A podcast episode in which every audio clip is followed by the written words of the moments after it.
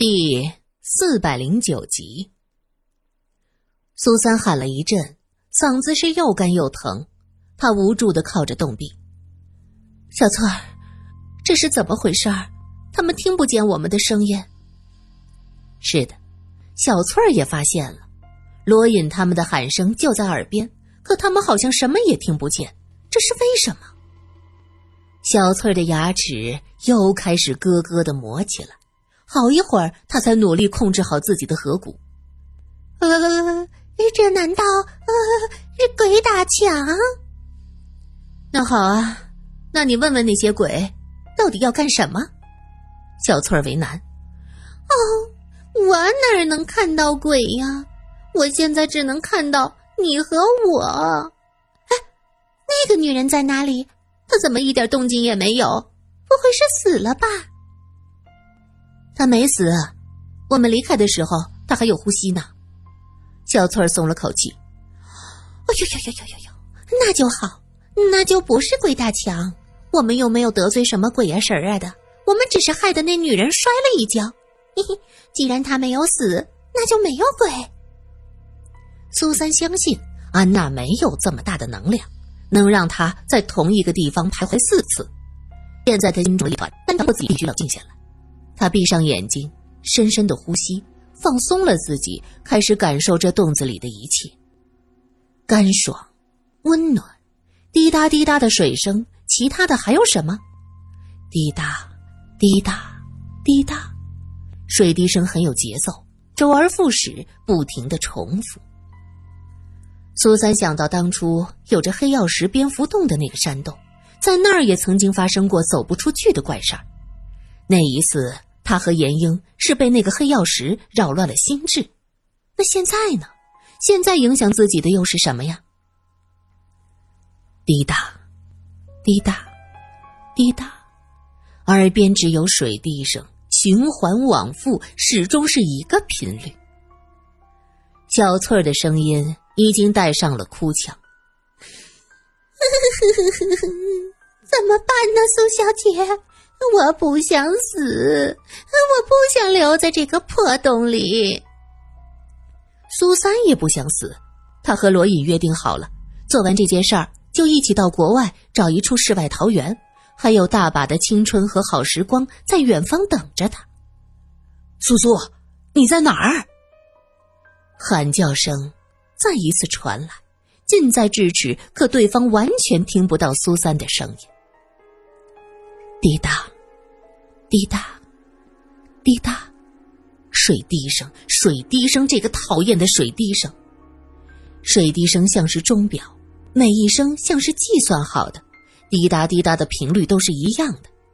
人在烦躁中，对这样节奏一致的声音会极其的反感。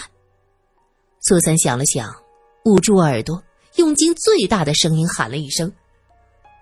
小翠儿猝不及防，被他吓了一跳。这说来奇怪呀，他这样捂着耳朵喊了一声，觉得水滴的声音小多了。滴答，滴答，这声音不像是耳边的，而是脑袋里的，周而复始，滴答滴答。苏三想起，自从迷倒了安娜，走出来的时候就是这样的水滴声，只是那会子自己忙着走路，并没有在意。苏三急忙从口袋里掏出耳塞。堵在耳朵上，很好，这滴答的声音小多了，有一些遥远的距离感。堵住耳朵，闭上眼睛，关掉手电，苏三继续向前走。苏三戴着耳塞，是 Hans 给他的德国产品，按照操作手法使用，虽然不能完全杜绝声音，可是能起到很好的隔绝作用。声音像是在远方。滴答的频率很遥远，像个若有若无的梦。曾经有节奏的频率，也因为耳朵给堵住，声音的延迟而显得溃不成军。此时，苏三相当于关闭了人体的一切感官。手电关上，山洞伸手不见五指，他只能深一脚浅一脚摸索着前进。眼睛看不到了，耳朵听不见了。往前走，只能凭借个人的感觉，这让苏三想起了上一次在黑曜石蝙蝠洞的往事。眼睛可以看到物品的颜色、形状，耳朵可以听到各种各样的声音，鼻子可以嗅出香臭腥臊，舌头可以知道物品的苦辣酸甜咸淡色，皮肤可以感知物体的软硬冷热。这五感都关闭，那剩下的是什么？是直觉吗？苏三之所以这么做，是因为他这才发现这个山洞里的水滴声有些奇怪。山洞里有水声，这很正常，但这山洞干燥温暖，却一直有水声传过来，而且这声音的节奏很强。苏三刚才一直在心里默默的数着，确定水滴的节奏就没变过。就在这个山洞，有水在不紧不慢的以同样的频率滴着，这让苏三想起了催眠术，也是用一种固定的频率，一点一点将人引入幻觉。就算自己多心了，可是处于这个环境中，小心一点总是没错的。于是苏三堵住了耳朵，关掉了手电，尽量让自己避免受到外界的影响。周围太黑了，什么也看不见。苏三走得很慢，他很想迈开大步，不顾一切的往前走。可就算是战胜了心理上的恐惧，生理上的软弱还是没有办法。明明觉得自己已经迈大步了，可脚步落下的时候，却依旧带着缓缓的试探。因此，他走得很慢，很慢。耳塞挡住了有节奏的滴水声，也挡住了罗隐的喊声。可是滴水声能隐约听见，为什么罗隐的呼喊声完全被隔绝了？还是还是刚才的喊声只是幻觉，一切都是自己的幻觉？想到这儿，苏三有些心不在焉，突然脚底下一滑，他呀的一声，在马上摔倒的一刻撑住了岩壁。就在这时，苏三浑身汗毛直竖，因为他手按到的一个冰冷滑溜溜的东西，细细的。一长条，他顾不得松开手就会摔倒，猛然松开，而后扑通一下坐在地上。苏三顾不得查看自己到底是摔在哪里，他屏息凝神，一个冰冷的东西从他手上嗖的一下划过去。苏三一动不动。过了一会儿，他轻轻的拿出手电，打开后环视了一圈，却什么也没有。那条蛇已经溜走。苏三这时才松了口气，他发现自己握着手电的手心已经满是汗水，后背也是凉的、湿的、发紧的。不知道那是不是一条毒蛇，可是苏三很幸运，没有被它咬着。小翠儿问：“啊，苏小姐，你没事儿吧？摔疼了吗？”苏三这才发现，刚才的那一刻，恐惧战胜了疼痛。直到现在，他才觉得疼，大腿处疼。苏三撑起身子，用手电扫了一下，原来在黑暗中摔倒的地方有一块凸起的石头。苏三摸了一下，穿得厚，没大事儿。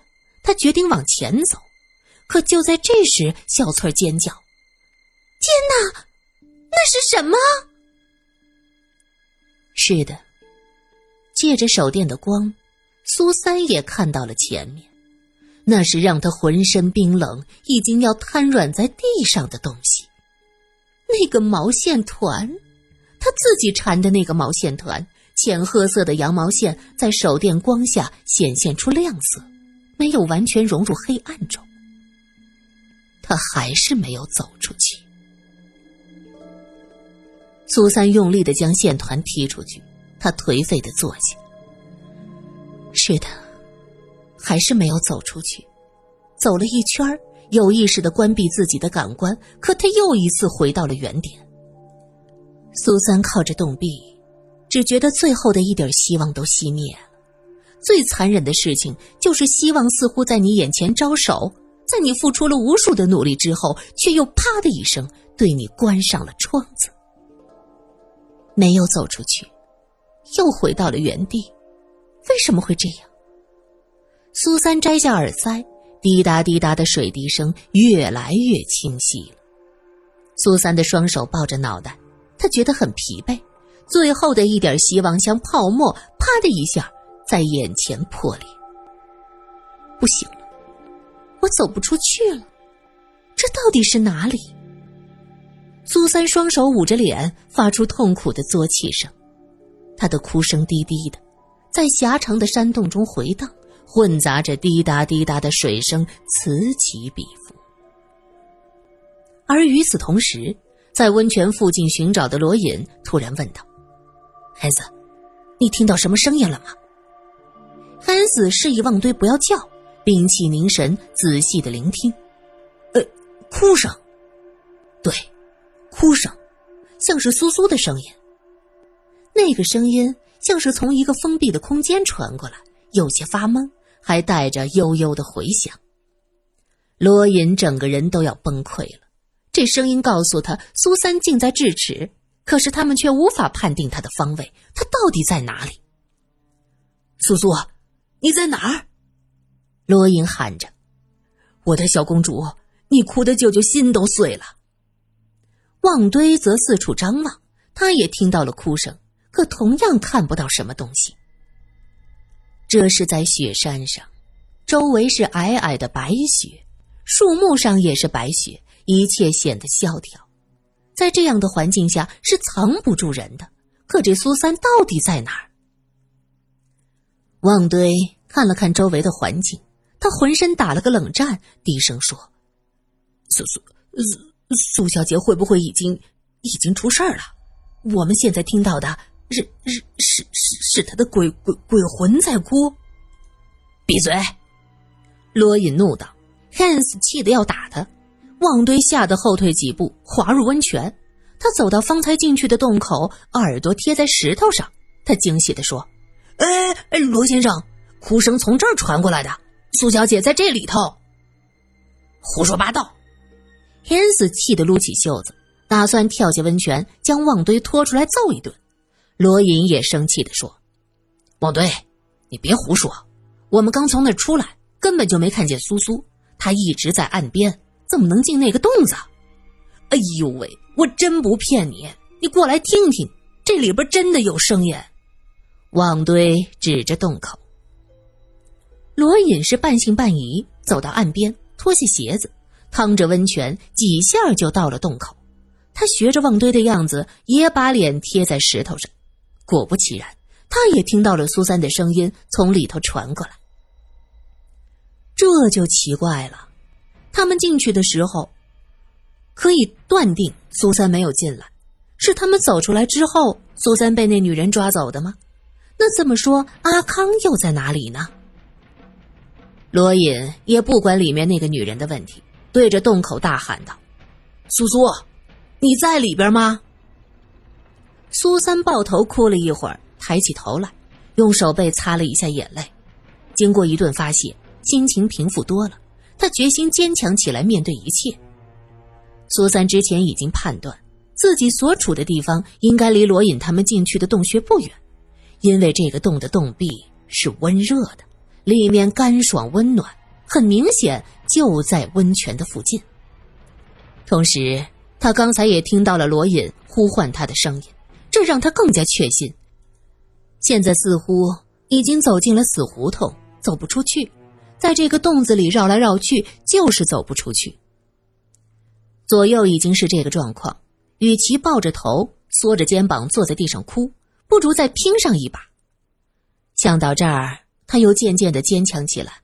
站起身，准备关掉手电，戴上耳塞，打算再一次像蝙蝠一样在黑暗中无声的走一圈试试。就在这时，苏三听到罗隐的声音：“苏苏，你在里面吗？”“我在，我在这儿。”苏三大声的喊着。苏三的这声叫唤，站在洞口的罗隐也听见了。他高兴的转过身，看着 Hans：“ 没错，是苏苏。”苏苏就在这儿。方才三个人费很大的力气才逃出这个洞子，现在看苏三就在里边，那该怎么办呢？再一次走近，那里边可是血池肉林，还有可怕的铺天盖地的吸血蝙蝠。我进去，你们在这儿等着。罗隐决定。恩斯犹豫了一下，他也很想进去找苏三，但是他也清楚。进去之后，面对那一池子鲜血，自己怕是无法控制心神，不灵症越发严重，嗜血的渴望也越来越严重。如果自己进去，也许会成为罗隐的拖累。想到这儿，他说道：“你们去吧，我在这儿守着。”旺堆看看洞口，又看看罗隐，用力的拍了一下自己的胸脯。罗先生，我的这条命是苏小姐救的，我和你进去。罗隐和旺堆将皮衣和靴子放到岸边，整理行囊，只带了武器就往里走。进去之前，天子从背包里拿出个手雷递给罗隐，带着，把握一点。他叮嘱着，罗隐点点头。放心，我会小心的。明知山有虎，偏向虎山行。刚从大批吸血蝙蝠的围攻中逃出来，为了寻找苏三，罗隐和旺堆又一次进入了山洞。前面是一段狭长的通道，走过这一段将是宽敞的大厅。两个人面色凝重，仔细聆听着周围的声响。苏三的哭声消失了，山洞中非常的安静。只有滴答滴答的水声，这说来奇怪呀，那温泉看着是从这个洞里渗出来的，可走上一段之后，地面上就不见水迹，一切很干爽。苏三关上手电，在黑暗中行走，走了一会儿，他觉得身边有人，这是一种感觉。周围一片黑，他看不见，耳朵里是耳塞，也听不见。他连忙摘下耳塞。对是的，身边有人。那个人正从自己的前方走过来。不对，不对，不对，不是一个人，是两个。一个人身上有着留兰香口香糖的味道，另一个人身上有着腥膻的气味，是那种长年累月以牛羊为食才能浸染出的气味。来到雪山后，因为没有办法刷牙，罗隐只能嚼口香糖。而那牛羊肉的气味正是旺堆身上发出来的。苏三惊喜的喊着：“罗隐，旺堆，你们来了！”说着，他打开手电，可是周围除了黑漆漆的洞壁，什么也没有。不对呀，他明明闻到了他们的气味。苏三站在那儿，这时他感觉自己额前的头发被一阵风带动散开去。他可以确定是有人步履匆匆从自己身边经过，熟悉的气味也跟着一起飘过去。洛言，我在这儿！苏三喊道。